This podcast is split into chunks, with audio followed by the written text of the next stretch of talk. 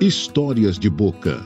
Criação de Benício Bulley. Apresentação Pedro Pinto de Oliveira.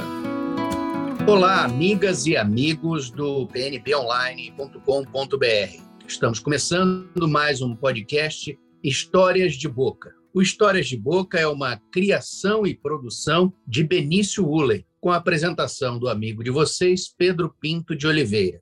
Benício Ulley é meu neto. Quando ele tinha de dois para três anos, quando ia dormir, a minha filha lia historinhas da turma da Mônica, revistinhas.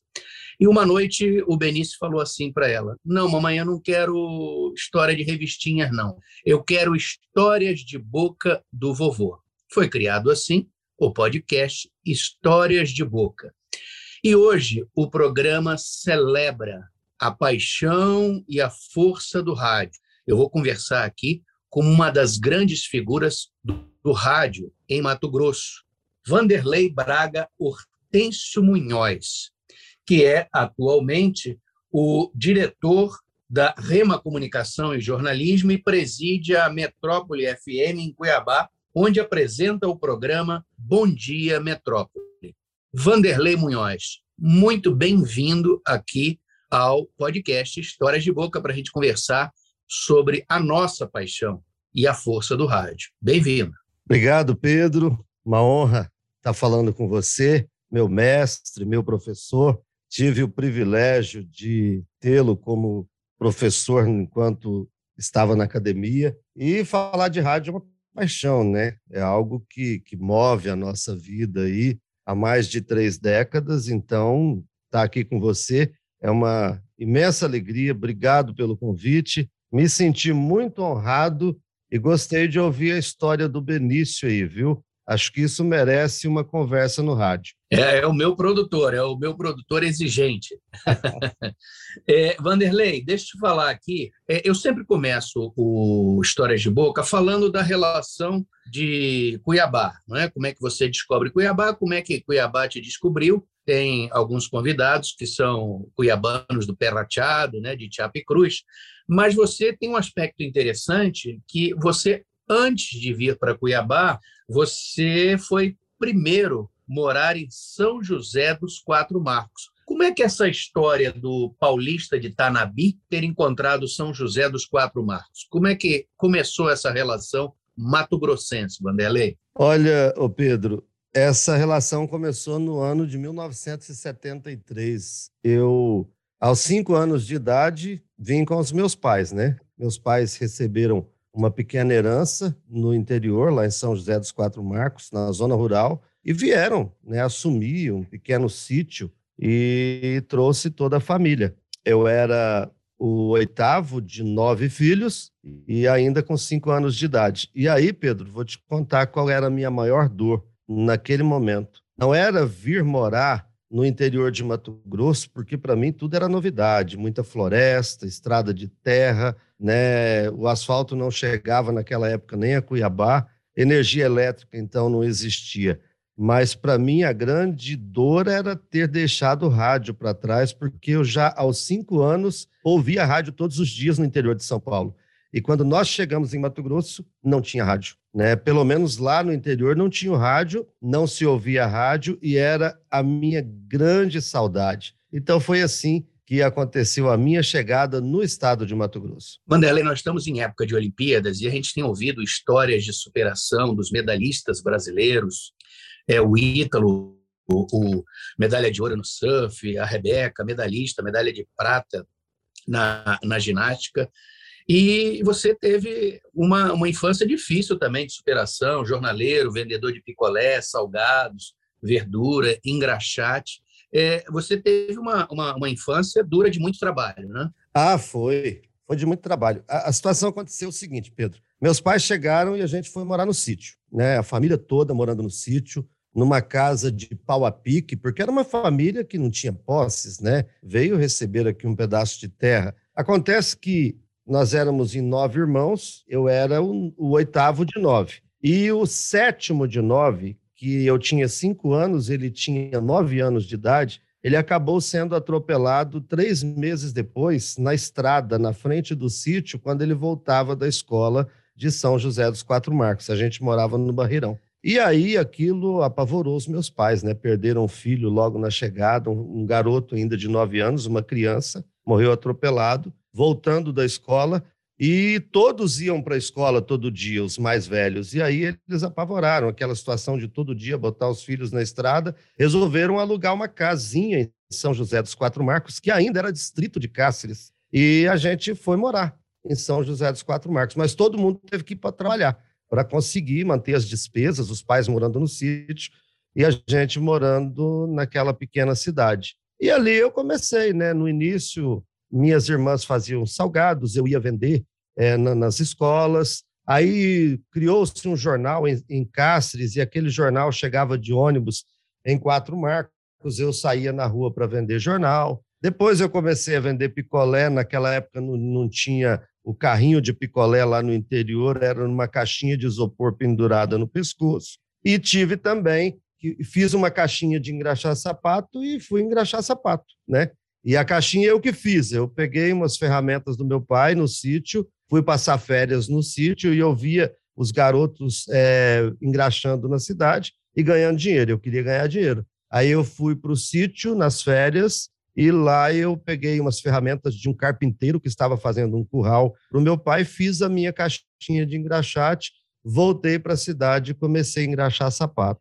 E fiz o curso de datilografia, Pedro. Todos nós fizemos, né? E quando eu estava fazendo o curso de datilografia e engraxando sapatos, eu fui engraxar um sapato de um rapaz e eu fiquei sabendo que ele era dono de um escritório. E eu comecei a provocar uma conversa para ele saber que eu era datilógrafo, que eu estava terminando o curso de datilografia. E provoquei essa conversa e ali eu arrumei o meu primeiro emprego de office boy aos 12 anos de idade. Nossa, que aventura, que trajetória, né, Vanderlei? Agora vamos dar um salto, né? Vamos dar um salto nesse percurso do, do jovem, do menino Vanderlei, já para uma outra fase da sua vida, que é assim, eu, eu vou brincar, que a sua vida é um caso de polícia. é um caso de polícia porque você é, foi, por muito tempo, um policial rodoviário federal, é um policial da PRF. Como é que foi entrar na PRF? Como é que o Vanderlei Munhoz virou o inspetor Munhoz? Pedro, aí tem uma, uma história curiosa e eu devo isso à, à mãe das minhas filhas mais velhas, a Júlia Munhoz e a Priscila Estela. É, fui casado com a mãe delas por 15 anos e ela sempre queria que a gente prestasse concursos públicos. E eu não tinha muita intenção. Mas ela sempre insistia: vamos prestar um concurso público, vamos embora é, pegar um emprego com estabilidade, porque a gente tinha começado a nossa vida muito cedo, com muita dificuldade. E eu sempre pensei: se fosse para prestar um concurso, eu gostaria de ser um policial de uma polícia federal, para poder conhecer o Brasil, para poder viajar. E surgiu o concurso da Polícia Rodoviária Federal, e por insistência dela, eu acabei me inscrevendo. E eu tive a felicidade de ser aprovado. E aí eu passei 23 anos da minha vida nessa instituição, que eu aprendi a admirar, amei muito, amo até hoje e aprendi muito, viu, Pedro? Aprendi, foi uma grande escola na minha vida. Tenho muito orgulho de ser hoje o que a gente chama o veterano, né? Os aposentados a gente carinhosamente é chamado dentro da instituição de os veteranos da Polícia Rodoviária Federal. Então, tenho muito orgulho de ser hoje um veterano da PRF. Nos seus tempos de inspetor Munhoz, Diz para mim, qual, é a, a, qual era a maior angústia de um patrulheiro na beira das estradas em Mato Grosso e que hoje ainda é um grande problema nas estradas de Mato Grosso, Vanderlei? Olha, Pedro, é, eu digo que eu trabalhei na melhor escola, eu entrei na melhor escola da polícia em Mato Grosso, porque eu fui trabalhar na região de fronteira. Eu trabalhei por três anos na cidade, no, no, na delegacia que fica no município de Pontes Lacerda. E trabalhar na região de fronteira, nas delegacias de Cáceres e Pontes Lacerda, é uma escola muito intensa, porque você está tratando principalmente dos crimes fronteiriços, ali o tráfico de drogas, os veículos roubados, maquinários roubados, enfim, crimes ambientais. É, eu tinha, até hoje, você fala até hoje, a grande angústia de quem é, trabalha na instituição é o pouco efetivo, porque você sabe que poderia fazer muito mais. É, existe uma, um know-how dentro da instituição de que são policiais altamente treinados e capacitados para fazer muito mais, mas eles não conseguem entregar tudo pelo, pelo baixo efetivo. É, é um baixo efetivo ainda assim é uma luta muito grande internamente para melhorar esse efetivo. E eu, particularmente, eu tinha muito problema. É, eu trabalhei muito ostensivamente na atividade fim, combatendo crime. Eu gostava muito. Eu cheguei a ser do núcleo de operações especiais. Eu fui instrutor de tiro, eu treinava os policiais de Mato Grosso, eu recebia treinamento e depois eu treinava junto com uma equipe o nosso efetivo. E eu trabalhava, eu gostava muito de ir para a estrada, eu nunca gostava de ficar no posto, eu gostava de ir para a estrada. E quem gosta disso, consequentemente, passa a atender muito acidente, porque os que estão na estrada é que acabam fazendo atendimento aos acidentes. E eu tinha uma angústia muito grande quando eu atendi um acidente que tinha uma criança envolvida, né? Porque uma criança ferida num acidente, quase sempre é pela imprudência de um adulto, e aquilo me fazia muito mal. Até porque quando eu ingressei na instituição, as minhas filhas mais velhas ainda eram muito crianças, né? E às vezes eu deparava com crianças é, da idade das minhas filhas feridas ou até mortas na rodovia pela imprudência dos adultos. Isso sempre me incomodou muito. É, Vanderlei, agora a gente começa a, a falar da, da sua paixão. Como é que o rádio entrou na sua vida na Polícia Rodoviária Federal? E eu já estou falando do rádio mesmo e não do rádio patrulha. Como é que você levou essa paixão para dentro da Polícia Rodoviária Federal? Como é que começou isso? Ah, Pedro, é muito interessante assim, porque o rádio entrou na minha história ainda criança, né? Como eu falei no início, eu, eu com menos de cinco anos, as minhas primeiras lembranças era de sentar no chão da casa no interior de São Paulo e ficar olhando aquela caixinha que emitia som e, e quando ela não estava ligada eu ficava pedindo para minha mãe ligar e aquilo para mim era mágico eu, eu, me encantava com aquilo eu viajava olhando aquilo é, depois ainda criança no interior de Mato Grosso anos depois eu me emocionei a primeira vez que eu vi um microfone eu não sabia o que era um microfone foi algo que mexeu muito comigo depois eu enveredei, né? Comecei num escritório de contabilidade e fui trabalhar como contador. Até me formei como contador, porque eu comecei no escritório de contabilidade e achei que eu queria ser contador. Mas quando o rádio começou a chegar na região oeste que eu estava, em Cáceres, depois em Mirassol do Oeste, depois em Pontes e Lacerda, eu aquilo aflorou tudo e eu falei, não, eu quero ser radialista, né? E eu usei da, da, do fato de ser contador para pedir emprego numa rádio que estava abrindo. Me apresentei como contador e acabei sendo contratado. Eu sabia que se eu entrasse, eu só precisava entrar dentro da rádio. Que depois que eu estivesse lá, eu dava um jeito de sair da sala da contabilidade e ir para o estúdio. E acabou acontecendo. Quando eu passei no concurso da Polícia Rodoviária Federal, eu já tinha, já ia para seis anos de rádio, já tinha bastante conhecimento, porque eu dediquei muito no rádio, sempre estudei muito, eu sempre quis muito. E aí eu fui para a polícia e acabou que eu não, não desliguei do rádio. Eu fiquei fazendo é, os meus programas. Quando eu estava de plantão, eu gravava. Nos finais de semana, eu narrava futebol. E chegou um momento na polícia que eu vi que dava para aliar as duas coisas, né? Na polícia, eu acabei criando um boletim que ficou por muitos anos em dezenas de rádios, que era o Boletim das Rodovias Federais. E aí eu, puxa, dá para fazer isso dentro da instituição. Eu posso trabalhar é, divulgando a polícia. E quando eu acabei assumindo o núcleo de comunicação social da PRF, e aí eu usei muito o rádio de Mato Grosso para a gente poder divulgar a instituição e, e ter um relacionamento muito bom, mostrar para a sociedade o que era e o que é a Polícia Rodoviária Federal. Então, levar. Foi aquela coisa de unir o que você ama muito com aquilo que você ama estar tá fazendo. E aí deu certo e acabou que eu passei boa parte da minha vida, praticamente nove anos dos 23 anos que eu fiquei na PRF, foi trabalhando na área de comunicação. E, você continuou contador na Polícia Rodoviária Federal, só que contador de histórias, né, Vanderlei? Conta pra gente como é que foi essa sua experiência de escritor, diretor de teatro, é, idealizador e criador desse festival estudantil temático é, de teatro para o trânsito realizado pela Polícia Rodoviária Federal. Como é que surgiu essa ideia? Pois é, aí é outra paixão. Quando minhas filhas, Júlia e Priscila, eram crianças, eu, eu queria muito que elas tivessem um desenvolvimento muito ativo naquilo que fizessem. E foi quando eu fui fazer a minha primeira graduação na Universidade Federal de Mato Grosso, aí eu já estava morando em Barra do Garças. E eu fui fazer letras, porque lá não tinha comunicação social. O meu grande sonho era fazer radialismo. Não tinha, falei, vou fazer letras e vou é, aprender a ler e a escrever bem. E eu sempre gostei muito de teatro, né? Eu sempre que podia viajava para fora, procurava assistir espetáculos de teatro e tal.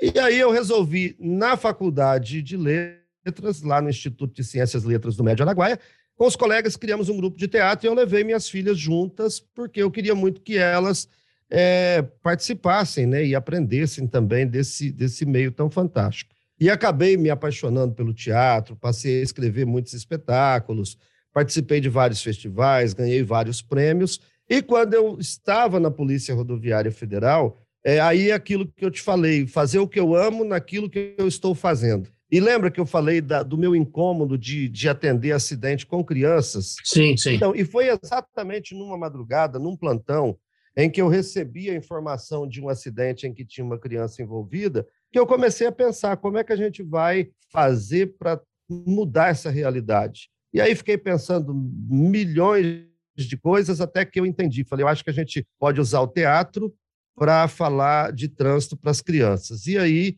é, veio a ideia de um festival, incentivarem as, incentivar as crianças a estudarem sobre o trânsito, criar espetáculos e apresentar para as crianças. Ou seja, é a criança falando de trânsito para a criança, usando o teatro como uma ferramenta. No início eu fui chamado de louco, que aquilo lá não daria certo numa instituição que já tinha mais de 70 anos e que trabalhava com trânsito e segurança pública, falar de teatro. Mas algumas pessoas acreditaram e se tornou é, realidade. Já vai para quase 20 anos que eu criei o festival. Ele se espalhou por vários estados. Eu viajei quase o Brasil inteiro é, apresentando a ideia, a proposta implantando em outros estados. Virou o maior projeto de educação para o trânsito do Brasil, desenvolvido pela Polícia Rodoviária Federal. Chamou a atenção de outros países. Eu fui convidado, inclusive, para dar uma palestra num encontro de países do Mercosul e associados, nove países reunidos, e, e eu fiquei falando desse projeto muito tempo para eles. Então, assim, é você saber aquilo que você gosta, que você ama fazer e tentar fazer isso combinar com o que você está fazendo e deu muito certo. Esse festival teve continuidade, ele ainda, ainda existe? A Polícia Rodoviária Federal manteve essa tradição, Vanderlei? Manteve, Pedro, manteve. A gente projetou ele de uma maneira que ele não fosse um projeto que ficasse limitado à minha pessoa. Né? Várias pessoas me sucederam. Eu fiquei 12 anos à frente desse projeto e ele já está com 18 anos que esse projeto existe. Né? Então, assim, eu, inclusive, daqui a três semanas vou para Brasília, a convite da Polícia Rodoviária Federal, para falar mais uma vez desse projeto. Receberei mais uma homenagem lá em Brasília em função desse projeto. Uma justa homenagem. Ah, obrigado. Eu, eu tenho, graças a Deus, tenho muito reconhecimento da instituição. Não é a primeira, já fui homenageado várias vezes em alguns estados, inclusive. E a semana passada eles me convidaram para estar aqui na região Regional de Mato Grosso para participar de uma reunião com os atuais coordenadores do projeto e manifestar a minha opinião e dar algumas sugestões. Então, assim, ele existe e ele vai crescer muito ainda, porque a instituição é, está é, investindo ainda, continua investindo nele. Vanderlei, você fez o curso de graduação em radialismo na nossa Universidade Federal de Mato Grosso e eu quero, já falando um pouco mais da paixão e a força do rádio, que você ouça agora as perguntas de amigas nossas, professoras do curso de comunicação da UFMT, foram suas professoras, porque essa também é uma marca aqui do podcast Histórias de Boca.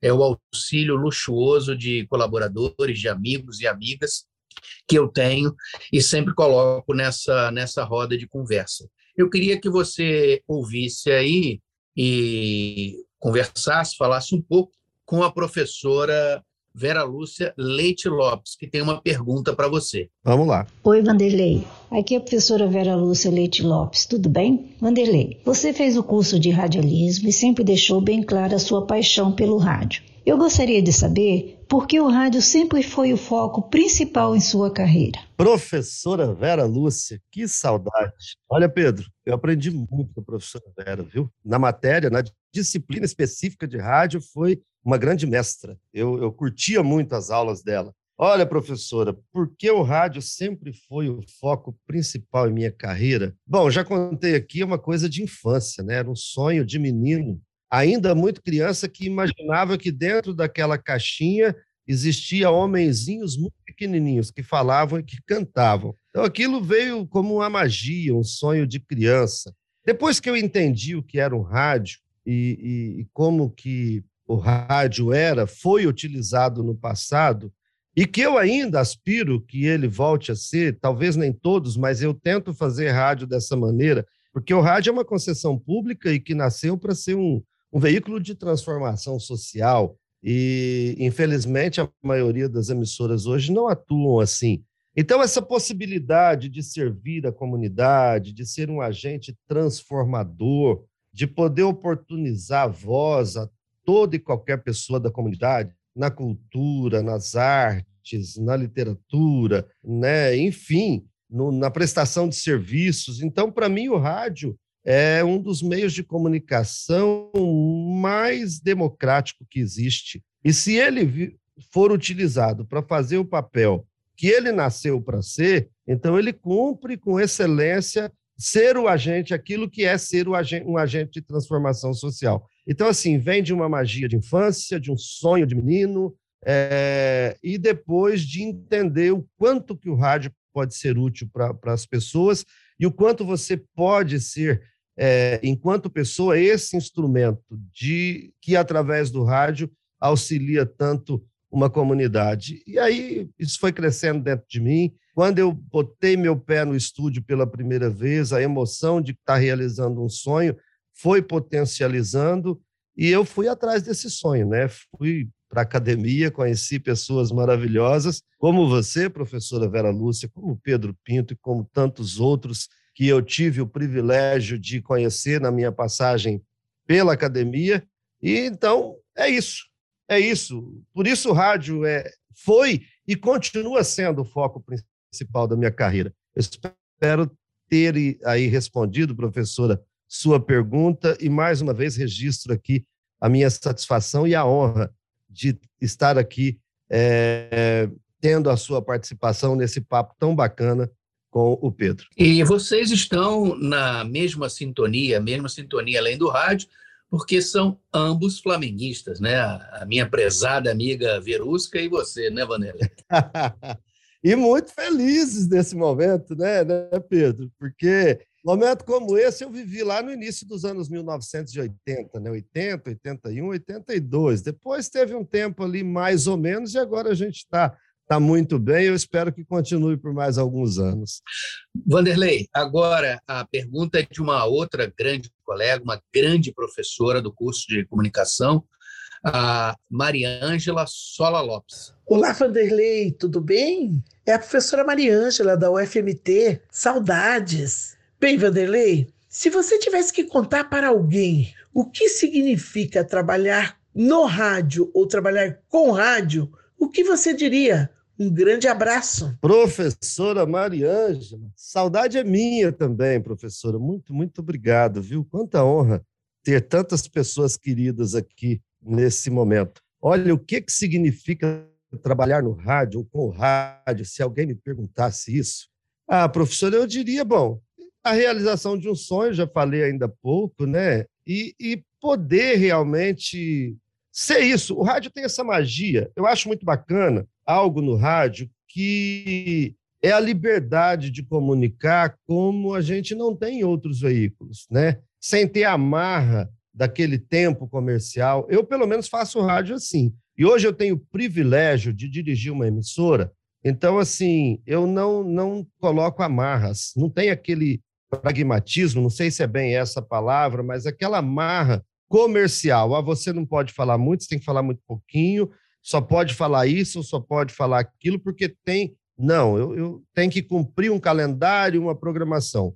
Não, o rádio ele tem que fazer o papel dele. E é isso que a gente tenta fazer hoje, né? Dar voz a todos os segmentos, permitir com que todos os assuntos sejam tratados, né? fazer com que o ouvinte interesse por aquilo, participe pelo tema que você está propondo em determinado programa, interaja com você.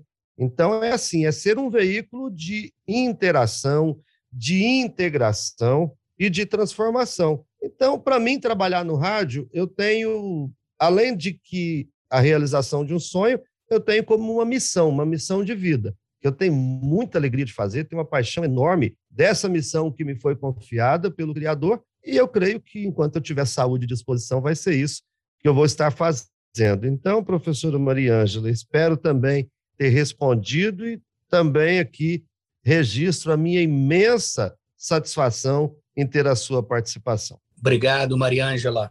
E aqui nós também não temos amarras, não, viu? O, o podcast Histórias de Boca não tem censura nem exame antidoping. A gente pode viajar à vontade, viu, Vanderlei?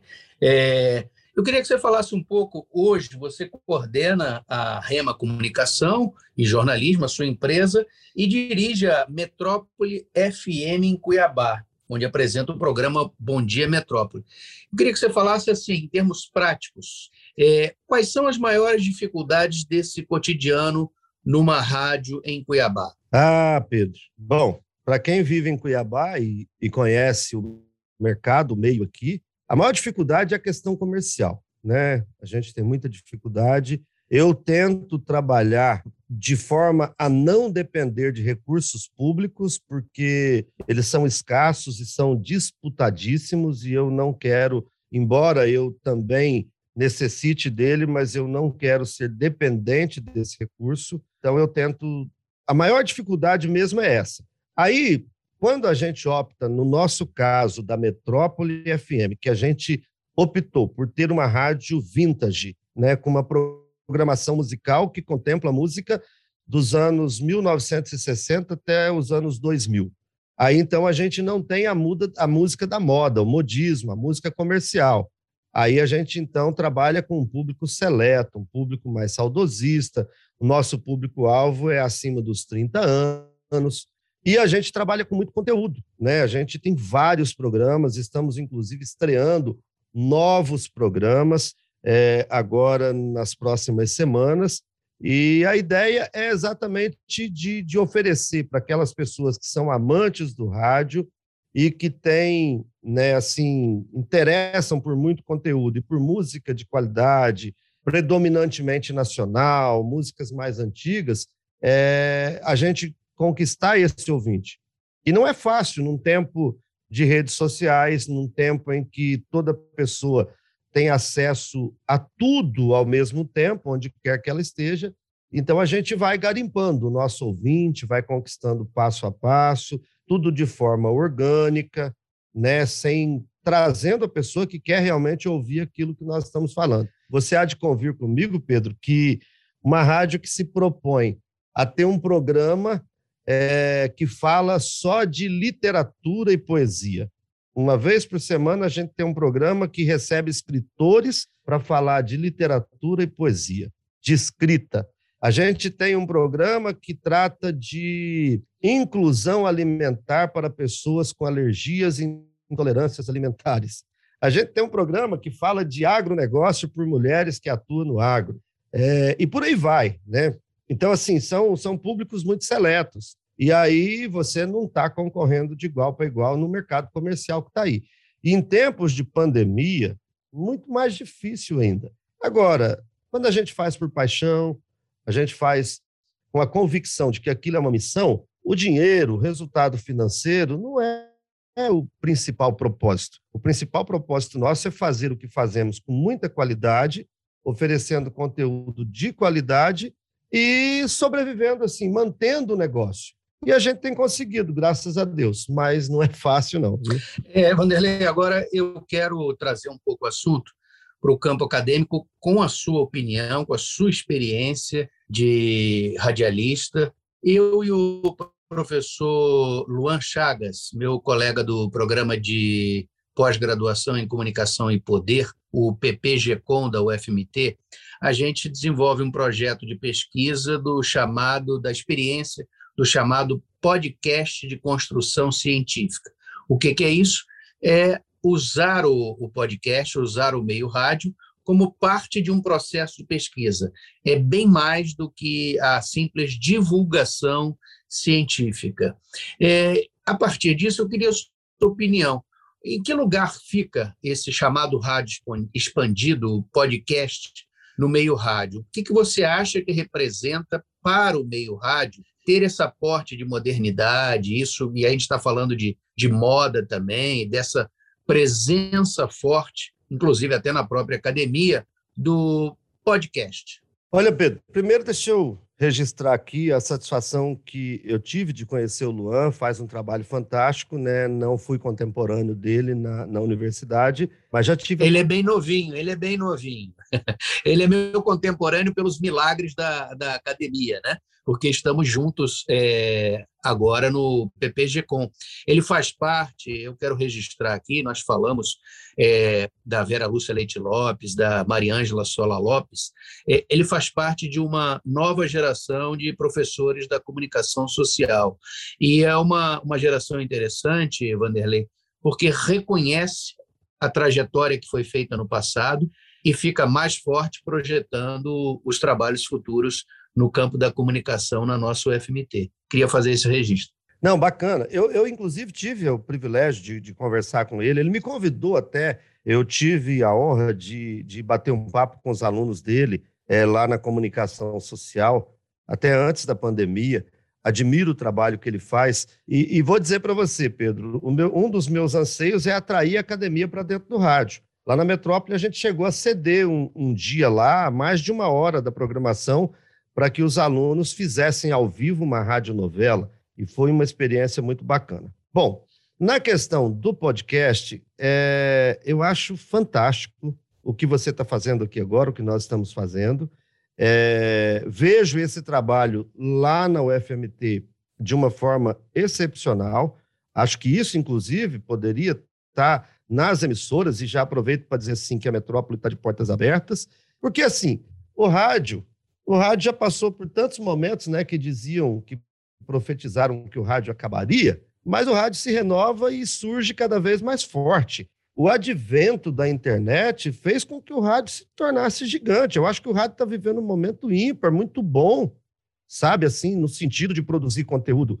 E aí eu vou dizer, entre aspas, conteúdo de qualidade, porque é, há um público bastante exigente e que não tem mais fronteiras. Né? Você faz um bom programa, você transforma ele num podcast, ou você faz um bom podcast e transforma num programa, leva para o rádio como um programa. Fantástico! A pessoa pode ouvir na hora que está no ar, em qualquer lugar do planeta, através de um aplicativo, através da internet, de um site, enfim, e até as redes sociais, que a gente usa muito bem hoje, até em áudio e vídeo, mas se a pessoa perdeu lá no rádio, ela vai na plataforma de podcast a qualquer hora e vai ouvir. Ela vai poder, inclusive, dependendo da plataforma, ouvir quando ela estiver viajando, estiver na estrada, estiver fora da, da conexão em rede.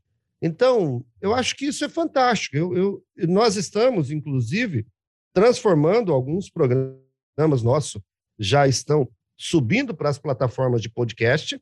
Vários nossos programas vários outros programas de conteúdo que nós estamos rodando e vamos estrear também nas próximas semanas serão convertidos em podcast para poder disponibilizar, porque o rádio até então tinha aquele problema, né? Você ouvir, perdeu o programa, acabou, você não vai ouvir mais, né? Agora não, agora a gente pega um programa, terminou o programa, se ele foi transmitido inclusive em vídeo, ele está disponível nas plataformas de vídeo e, se não, ele está disponível na, nas plataformas de, de áudio e na versão podcast. Então, Pedro, eu acho assim, para quem hoje virou moda, né? Tá todo mundo querendo fazer podcast, mas é o modismo do momento. Daqui a pouco vai sobrar quem? Vai sobrar aqueles que estão fazendo com qualidade, porque tem espaço para todo mundo. Mas o modismo passa e permanece quem faz com dedicação, com qualidade e que oferece bom conteúdo. Então eu vejo esse casamento entre as plataformas de áudio, podcast com o rádio, é, de uma forma fantástica, com muito bons olhos, porque eu acho que só tem a crescer para todos eles. Muito bom. Eu falei aqui com Vanderlei Munhoz, um homem do rádio, um apaixonado pelo rádio nesse podcast Histórias de Boca. É, Vanderlei, o que você achou de participar do Histórias de Boca? Olha, eu achei fantástico, Pedro. Muito, muito legal. Primeiro, já vou dizer aqui, Histórias de Boca. O nome do, do, do podcast já me chamou atenção. Né? Eu pararia para ouvir só pelo título. Né? E aí você sabe muito bem que isso são estratégias, e vocês usaram muito bem a estratégia que a gente aprende lá na academia, aprende na prática, né?